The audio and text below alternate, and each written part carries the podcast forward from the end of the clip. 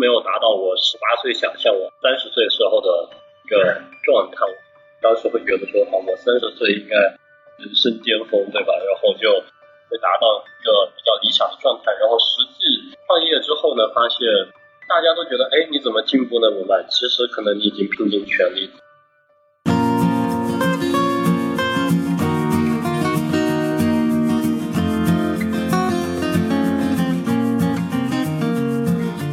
好，欢迎收听《迷路留学生》博客节目。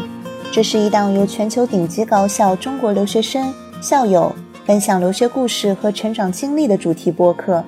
我们期待听到你的声音。下面就请收听本期节目。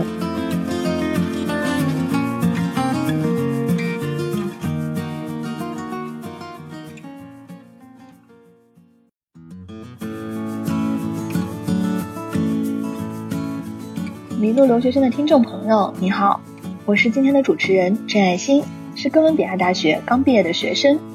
那很开心，今天我们能邀请到我的好朋友，同时也是纽约知名米线店云之南的创始人耿立恒。那接下来就让我们大家共同探讨一下对于各自求学还有成长不同的经历。大家好，我我是耿立恒，我是十三岁来的美国小学毕业。然后就迁来了纽约，然后在纽约到高中的时候，我就去了 Arizona，然后把高中读完，然后又在那边上了大学。大学读完之后呢，我就又回到了纽约，选择创业。当时也很迷茫，但是因为家里我父亲是也是做餐饮的，他开了一家米线店在布鲁克林，叫云南风味园。所以当时在我很迷茫的情况下，我可能就会觉得说，这是我从小耳濡目染的一个行业吧。所以当时才会想着说，那我就也通过这个方式来创业，可能会相对来说有一个安全感吧。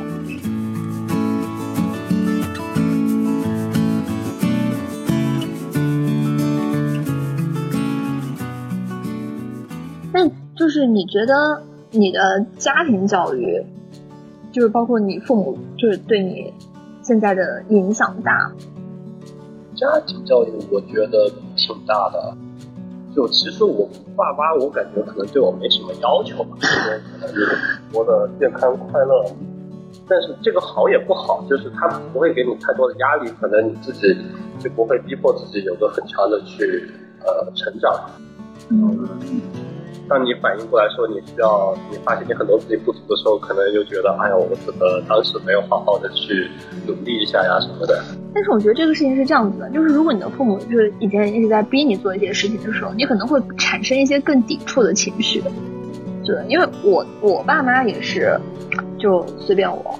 就很由得我来，就我想干嘛就干嘛，我想去哪上学就去哪上学，就他们也不太管这个事情。因为我当时申请大学的时候，他们从来没有管过。就，就是我爸就有一个意向跟我说，因为他自己是英国留学的，然后他就有一个意向告诉我说，哎，就是爸爸希望你去英国。那我最后去不去呢？其实他也无所谓，他只是只是觉得说，女孩子嘛，去一个就是感觉英国是比较那种偏传统一点的地方吧，他就觉得，哎，你去美国会不会变得很野啊？然后就诸如此类的。然后，但是我后面就跟他说，我不喜欢英国的教育模式，就是太死板了什么的。就他也没什么意见，就随便你，就是你觉得怎么开心怎么来。但是我爸就给我的这个意见就是，反正路是你选的，就你选完就不要后悔。那就当时年纪也小嘛，也觉得这有什么可后悔的？就到今现在我也没有后悔，但是我只是觉得就是聊下来，我们两个爸妈就是比较 freestyle 的那种，就没有说特定。因为我现在知道很多父母给孩子压力挺大的，尤其像现在，因为大家都还流行一种精英式教育，就很小的时候，幼儿园就开始给你搞补习，然后开开始给你就是弄很多很多的东西，就是觉得哎别的孩子都学，那你们也得学，就也我不知道说这个是好还是不好，但是我只是觉得，就是小孩子在这么大的时候，他的接受能力其实没有那么强，你反而让他自然发展。我的观念里面是，让他自然发展可能会更好，因为我曾经有去当过小孩子的家教，我就觉得那个妈妈把他逼得太紧了，因为那小孩子其实多多少少，他有一些是抵触的情绪，但是他又不太好意思就是表达出来，但是你给他上课的时候吧，就反正我觉得挺浪费时间的。但是他妈妈就坚持，就觉得说，哎，你每天给他补四个小时课，就我觉得他没有办法做四个小时，但是他就是还挺坚持这个事情。我会觉得说，会给他一个好的环境比较重要。嗯，因为周边的朋友可能会对他影响比较大。如果他周边的朋友对某一个东西，很有兴趣，他可能也会对这个东西很产生兴趣，然后从兴趣方面去培养。但是，但是环境很重要，就是周围的，就是家庭条件呀什么的，会包括朋友圈，对朋友圈会比较好一点的话，会不管是对你将来或者是相对来说也放心一点。对，因为我。小时候是在布鲁克林这边长大的，周围的话就有很多贱人呀什么的，因为他们的历史背景原因吧，就是他们很多人是很早就偷渡过来呀什么的，可能当时还村里的人借钱呀什么的，然后他们需要来还债。那可能在这个环境下，我当时在这边的话，我给我的感觉，在纽约这边的感觉，还是会觉得说，可能读书对我影响的，就会觉得读书很没有意思，因为你看到周边的同学。很多都是高中读完就去餐馆打工，然后赚钱还债，还完债之后他们就去开一家餐厅，嗯，然后就就外头开家餐厅之后，可能就结婚生小孩，可能一辈子就这么过完了。那很庆幸的是，我妈把我带到了亚利桑那去，然后在那边看到了，呃，认识了我的合伙人，还有很多比较好的大学同学，对现在的朋友对，然后就会发现说。呃，他们可能在国内的生活条件阶层呢就比较比较好一些。很多时候我会觉得说，呃，家庭条件好的小孩呢会更有爱心，因为他可能整个家庭没有让他知道，呃，社会可能底层人民的生活可能是竞争很激烈。因为如果我不抢这个东西吃，我就没有东西吃。那可能家庭条件比较好的小朋友呢，可能会。大家，他又在一个充满爱的家庭里长大，那可能他的做人会有底线，就是说什么事情我不能做，就是在这个基础上你再去随意发展，我觉得都是好的。但是环境我觉得会很重要，因为你接触到什么人会对你影响特别大。对对，这个我非常的认同。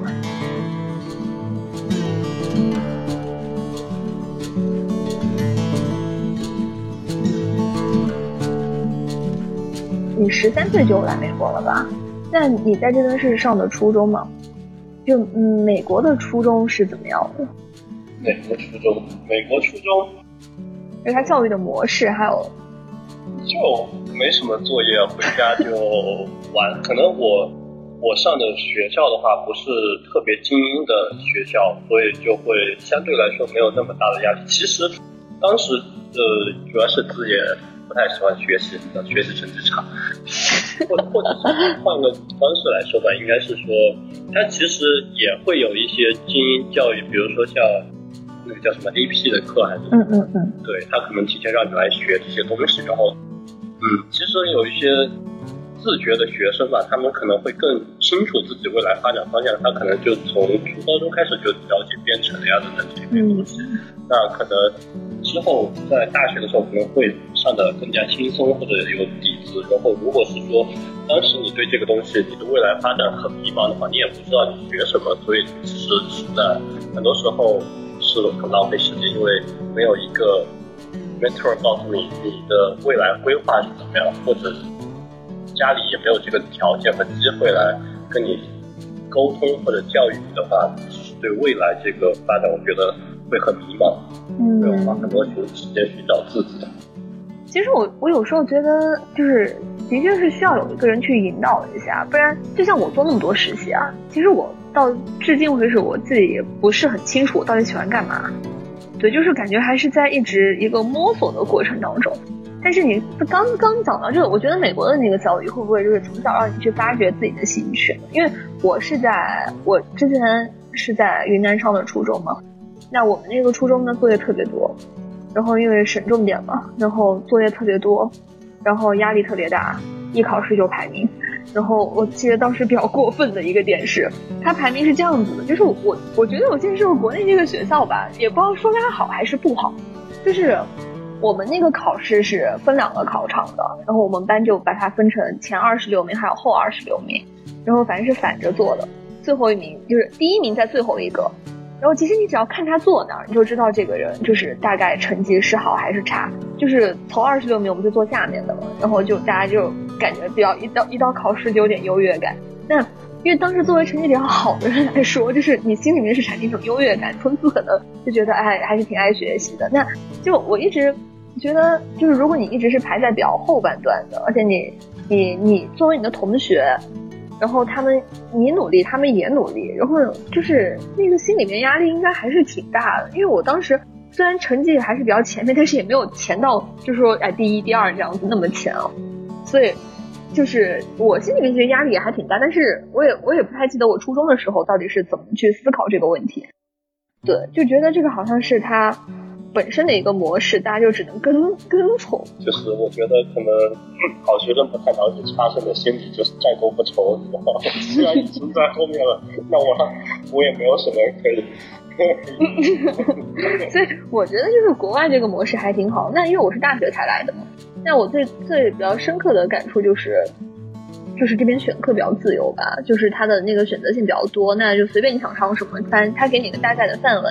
那我觉得这样子的一个环境之下，让你接触到的东西特别特别多。比如说，就是哥大最出名就是它的 core，那它的那个核心课程里面就有很多不同的范畴嘛。那有一些可能是我感兴趣，有些我不感兴趣的。但是不感兴趣，就是我觉得你听一听也无妨，就还挺有意思的一个事情。那我觉得这个东西对我自己产生最大的影响，可能就是。让你这个人包容性更强一些，或者是说让你更多元化一点吧。因为如果你真的只纯按我的兴趣来的话，那我可能就学着学着就跑偏了，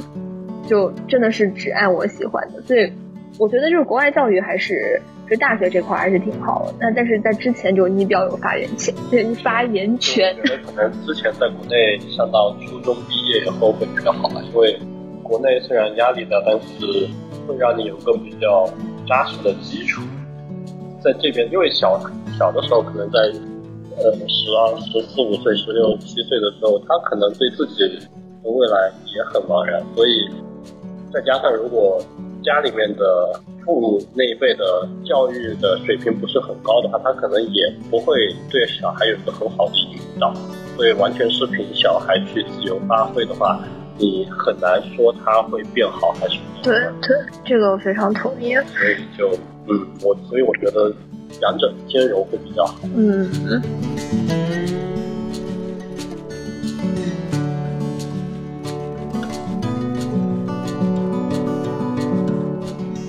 哎，那你刚从云南来纽约的时候，会有不适应吗？就是会有那种 culture shock？一定会啊！不，这个东西不单存在中国人和美国人间，中国人圈子里也会啊。就比如说不同地区的。对，我是。州的，嗯，然后那我可能还会遇到我的在福州的某一个村子，就是什么泉州啊，比如说你什么福州遇到泉州，泉州遇到厦门，呃，甚至这个都还远了，他们甚至可能是一个村子里面来的，就是可能小学同学好几年没见，哎呦，我先来了，然后你后来了，所以他们有固定的圈子，很难融入进去，嗯嗯，哦，但看你是哪里人，呃，我在云南人，在我是云南人，所以就我会能明显感觉到我很。很没有什么朋友，因为他们都云南人比较少，是不是这样？对对对，已经是一个边陲小镇了。嗯，对。所以就会你会有这方面的问题，呃，对这个问题其实还挺严重的，就是你要适应环境。其实，其实我觉得来美国最先学会的一件事就是怎么样面对孤独，然后学会接受它。可能就是，可能也是因为说。呃，从小接受能力就是可能从小学习成绩也不好，所以一直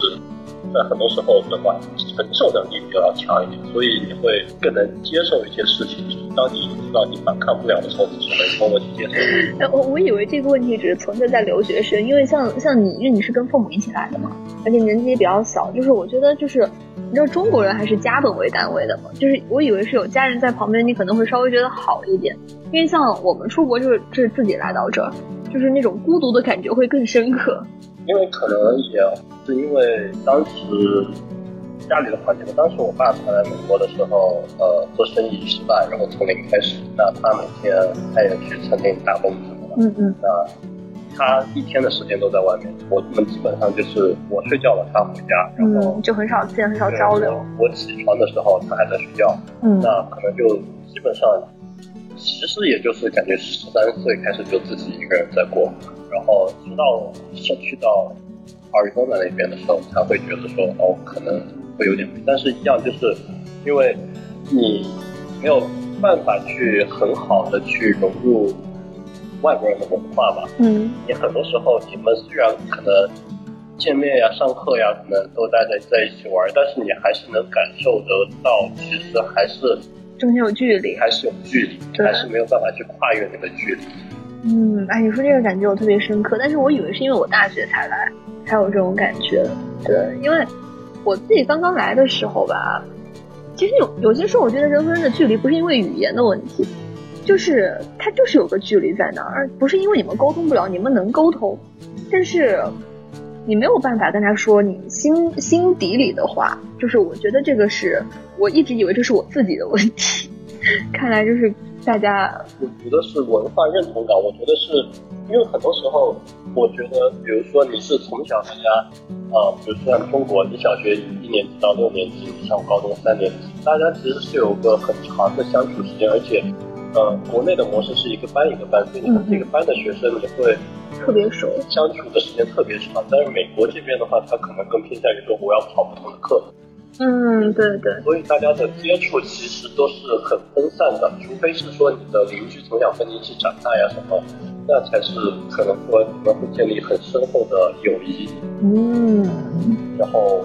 他就有什么话都能说，然后就，但是如果只是在学校里面上课我认识的你一下，你下课了之后，可能大家各有各自的圈子，就很难融入进去。嗯，对，这个你说的特别对。我就感觉就是来这边之后吧，好像你跟你的课友们也没有特别熟，就可能这学期说话，下学期就已经不知道这个人是谁，就可能见面再打个招呼，就过多的接触也是没有的，就一直觉得就很难真的交到什么特别好的朋友吧。嗯，就除非就是大家可能经常在一起，或者成长背景比较相同的那一种。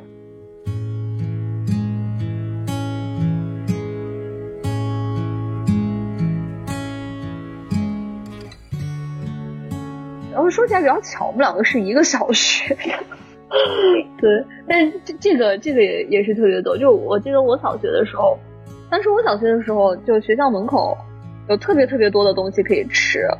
然后哎，我感觉小学那个时候的那个记忆就特别深刻，就是每一天感觉都过得挺充实，就是其实它是就是很相似的日复一日的嗯，觉得这个事情是这样子的，就是可能小学的时候，小的时候你的记忆会特别深刻的原因，是因为可能，比如说你十十岁，嗯，那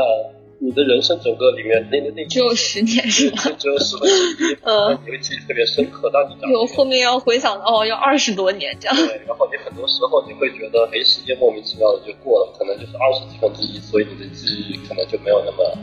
感受亲切。对，就我觉得就是云南变化还挺大，虽然我已经很多年没有回去过，就昆明来说，我上一次回去是一五年的时候，就是我对他的印象其实还是停留在我小学上初中的时候，就是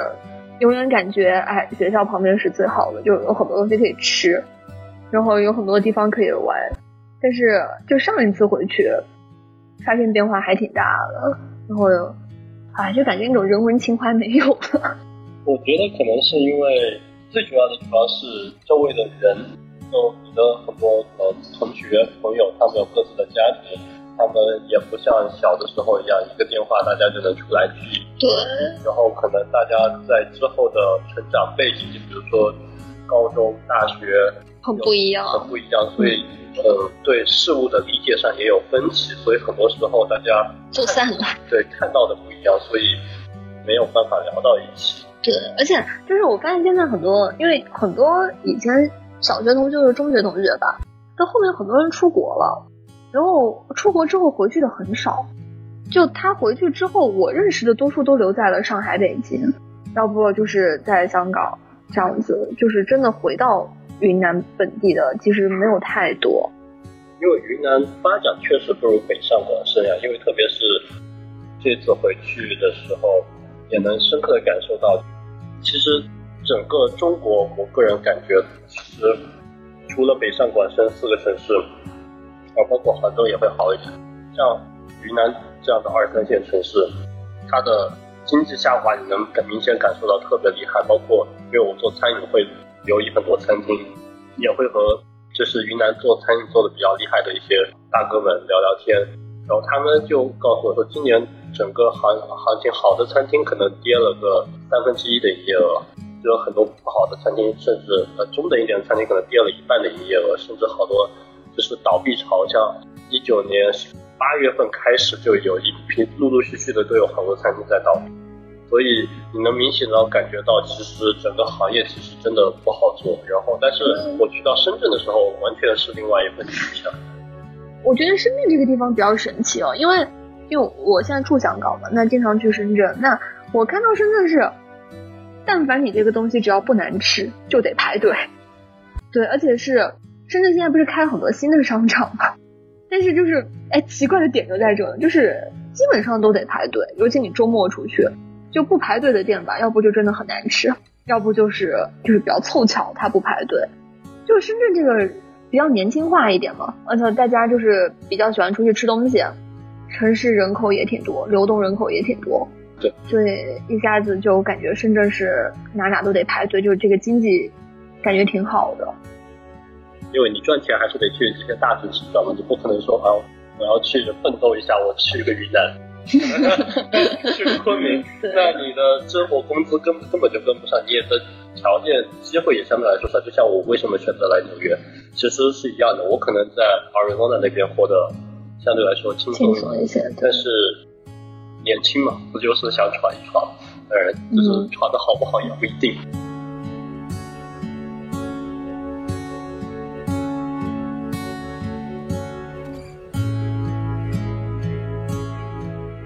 我觉得你这个性格其实还挺好，我觉得还是跟你就是从小成长环境比较比较 不是不是不是垫底有关，就是跟父母的那种教育还是比较有关。因为比较巧的就是像我，虽然我呃初中没有出国，但是我当时初中的时候在云南嘛。其实我是小学的时候，我爸妈就不在我身边，就是我爸妈当时都都在香港，那我自己一个人在昆明，然后就可能有些时候就是去什么我舅舅家呀，然后。去我小姨家这样子，就是这样子的一个生活状态。那一直到初中的时候，我就自己住在家里面，然后我妈妈就会让，就是让，就是让我的舅婆过来照顾我。就是老人家嘛，就是，但你始终感觉你还是自己一个人。从小是那种被放养型的人，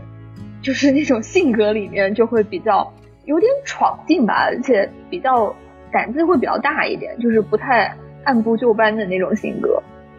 对，我成长背景也和你很类似啊，因为我爸两千年来的美国，所以小学的时候一二年级之后他就国了吧，在我印象里。然后我妈当时去了台湾工作，然后所以就其实我是跟我婆婆，然后我姑妈一起生活，但是你还是能感觉到，虽然他们也是你的亲戚，但是还是会不一样，对，还是就是你不能那么。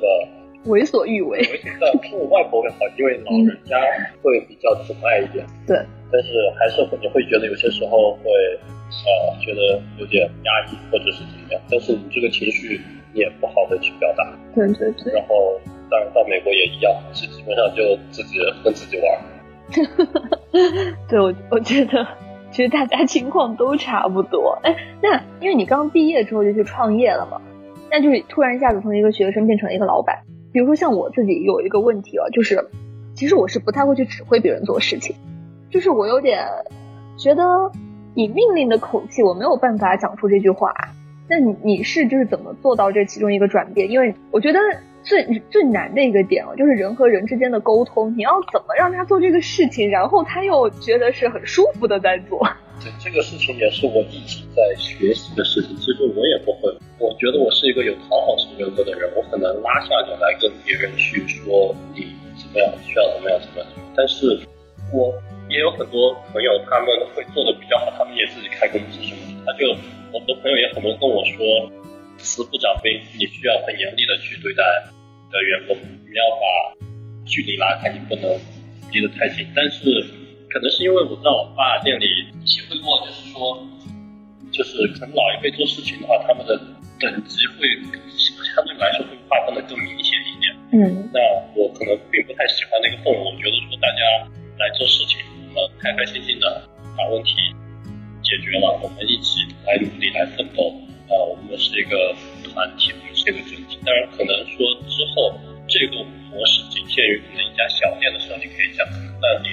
两家店、三家店的时候，你可能并不能以这种模式来呃进行管理下去，所以也是在慢慢继续。但是我唯一就是在国内看到的一家餐厅，就是海底捞的服务员真的就很厉害，他们就虽然有那么多店，但是你能看到说每一个服务员脸上都挂着真诚的微笑。就当时可能还听过一个段子，就是说他想去海底捞学习怎么样去做服务，去学习他们的管理方式，但是可能去了半年之后出来。朋友打电话问他说：“你为什么啊还不出来创业？”他就说：“我不能离开我的家人。”就 是他们能把这个员工变成家人，我觉得也是一个很厉害的点。所以可能每一家企业的文化背景不一样，嗯所以还是看你想以什么样的方式来做这个事情。我觉得，啊、严厉有严厉的狼性文化有狼性文化的好处，就是怀柔政策也有怀柔政策的好处，但是都可能像。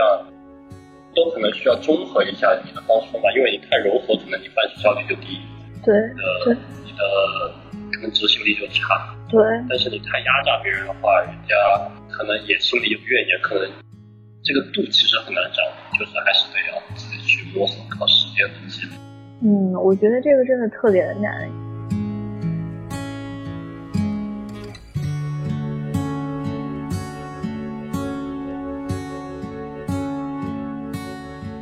现在除了工作之外，平常闲的时候都干点什么呢？闲的时候滑雪啊，工作的时候，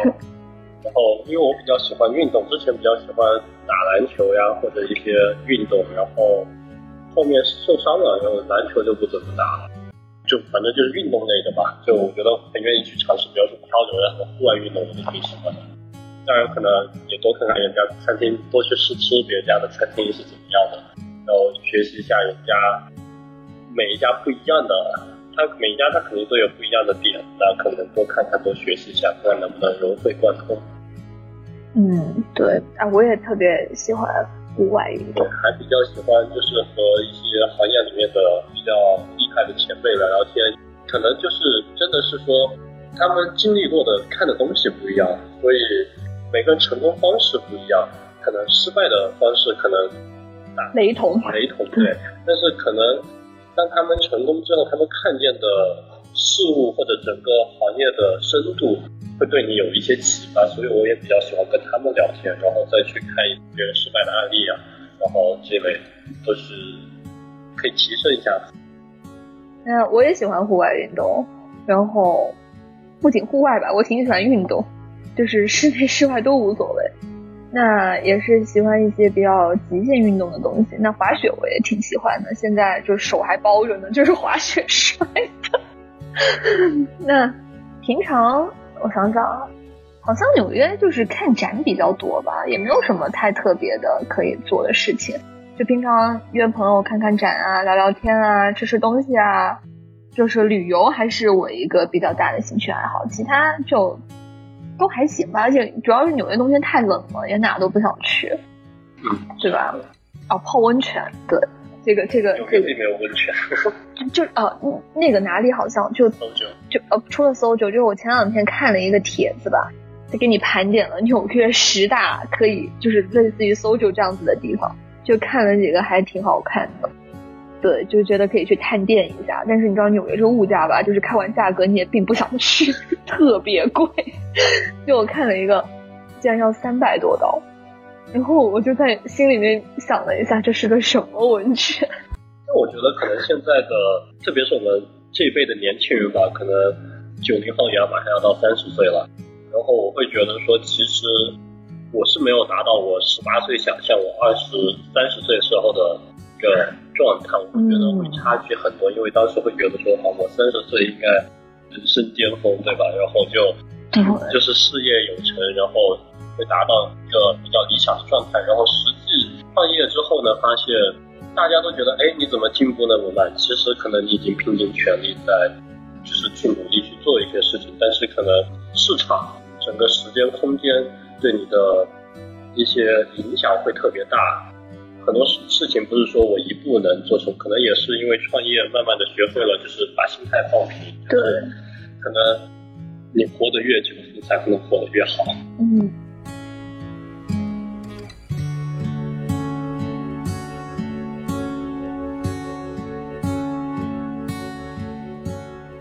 你们这个是做实业，实业本来就是比较难，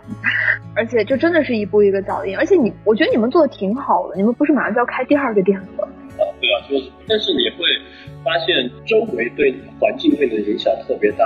是可以从这个地方你们明显感受感觉到，就是我们像本土自创品牌，你其实都是在一个慢慢摸索。可能在十年前大家同样一起开店，可能我开了五家店，你开了三家店，过十年的时间。那可能大家差距不是很大，但是现在，嗯，像国内很多一些头部的餐饮企业，他们在国内已经开了很多家连锁店，上百家。嗯嗯，他们可能要开始往国外扩张。那他们一进到这个市场，他们其实很多时候会对这个市场进行一个呃洗牌，会他们因为他们的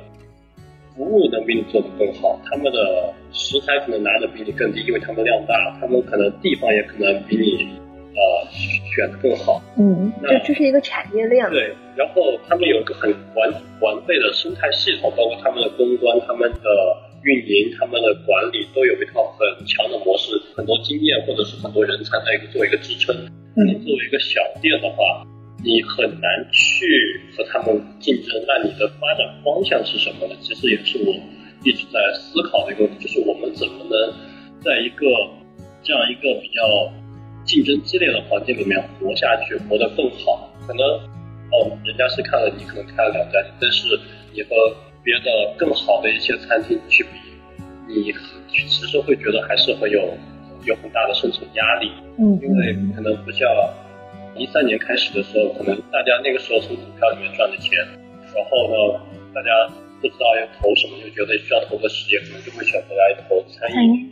那个时候呢，就是一个呃餐饮的黄金时期，大家可能投了这个东西，然后都来做。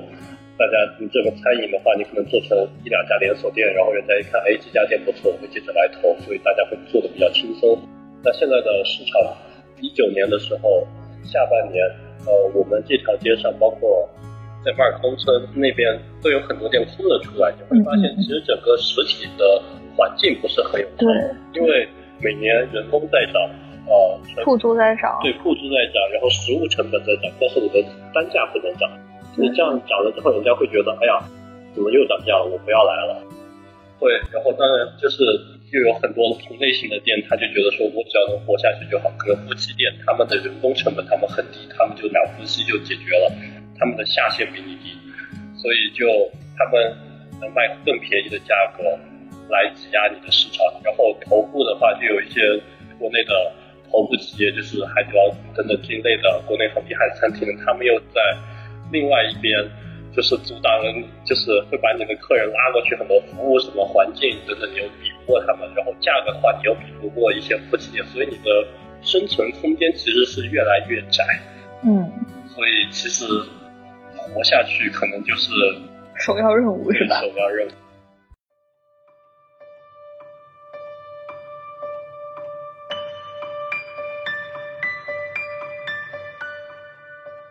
我今年有个特别大的感触，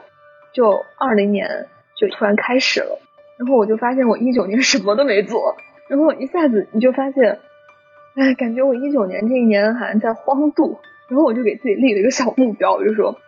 我就有点就说，哎，十年暂且不说吧，就十年之后再干嘛暂且不说，我就二零年这一年一定要给自己立一些目标出来。等到我二一年来想二零年的时候，就起码我能说，哎，我这一年干了这些这些这些事情，哪些是达到了，哪些达成了预想的目标。就是你会不会给自己就是列一个这种我需要达到一些什么目标？比如说五年、十年，自己给自己的一个未来一个预想。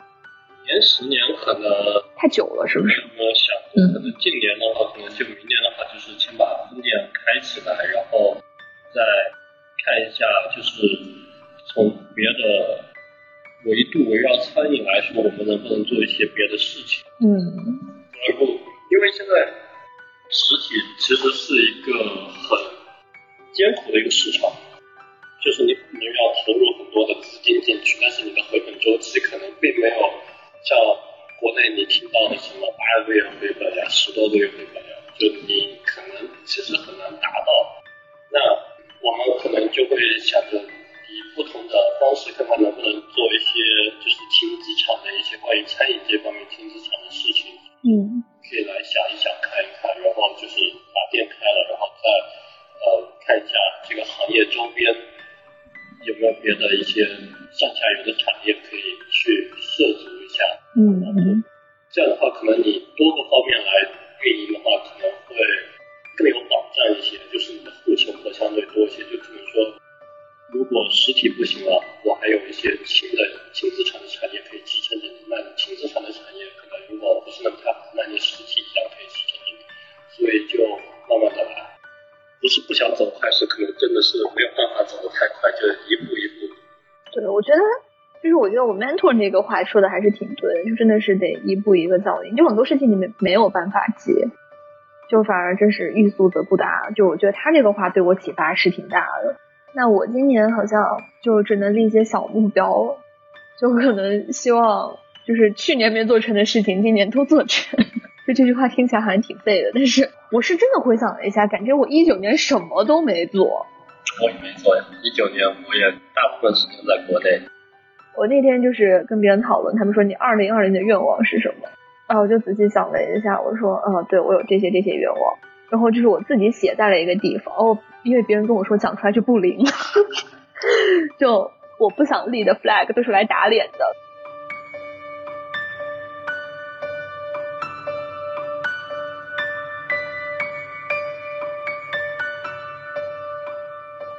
就很多人就问说，十年之后的那种人生状态，就像你刚才也也有提到，就是你十八岁的时候，你预想的你以后的人生，可能跟你现在想的不太一样。这个话又提醒我到之前我看的那个，就是那个令人心动的 offer，就秋晨上的那个节目的时候，他讲了一句话，就是他说可能有些人终其一生，他就是只能做个平凡的人，但是你是怎么，就是人是要怎么去接受你的平凡？觉得他这个话讲的其实挺有道理的。就小时候你可能总觉得就是那种功成名就的状态是跟明星一样，但是你后面发现其实不是每一个人都能活成那个样子的。但是你怎么在你现在这个状态里面找到你自己的成就感？其实我觉得这个是特别不一样，因为我相信每个人都是不平凡，只是你怎么去定义这个平不平凡这个问题。所以我觉得，就起码就我觉得十八岁的那个时候是有点不切实际的假设。就是换在现在这个年代，就现在这个年龄，你再讲十年之后的事情，就是我觉得它是一个有规划的事情，对吧？就是我是觉得说，可能你先，我个人从我的体验来说，可能说我因为虽然不喜欢就是一直待在一个环境里面，就是比如说一直待在厨房里面去做一些重复的工作，我会觉得很无聊。但是我觉得还是得要多花一些时间精力，因为当你花了时间精力之后，你可能才能从里面悟到一些别人悟不到的东西。那我觉得十年目标或者是五年目标，我觉得它也因为现在的时代不太一样了，可能现在是在一个信息爆炸的年代，嗯嗯就是可能你十年之后你的目标可能和十年之后的整个环境，可能 AI 技能都已经产生，就是对对用的很频繁，可能你真的已经说不一定需要工作，真的真的房价可能已经不是对是的，就就是我觉得现在的十年很难预测，这跟以前不一样。就是你在以前的年代，其实你你可能会比较简单的预测到未来五年、未来十年会是一个什么样子的。但现在的世界变得太快了，你可能明年什么样都不知道。就不要再说十年之后，这科技进步让这个时代就是变化的太快。对，因为从我们小时候才开始有 QQ，然后到微信等等，然后到手机 iPhone 普及等等，就我觉得是变得太快了。我觉得你做个十年预测，你根本没有办法去了解之后什么样。我觉得就是做好当下，做好，当下，对，就是做好每一天的事情，要有逆水行舟的勇气，要有对谋场载酒的运气。嗯，你这个话说的特别的好。那你们那个新店是已经在着手了，对吧？对，已经在谈历史，然后可能就嗯，争取能够在明年，今年吧，啊，今今年二零二零年的可能年中六嗯对六七月份，如果能开出来，就已经算是相当顺利了，因为你很多事情不在，不是说你不愿意去掌控，而是说无法掌控无。法掌控，你很多决定权是在别人手里。嗯所以嗯就做好自己能够提前去预备的工作，然后随遇而安了。嗯，对。就我现在也在做这个就是创业的项目嘛，所以希望二零二零年我们大家都可以达到自己预期的目标。我相信你们一定可以做得更好。预祝你们二零二零年能够做得越来越好。谢谢谢谢，跟你的新店一样。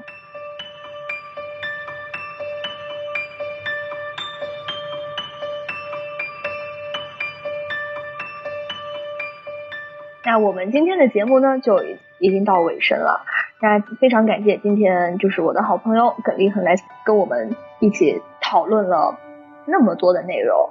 那我们也预祝他的新店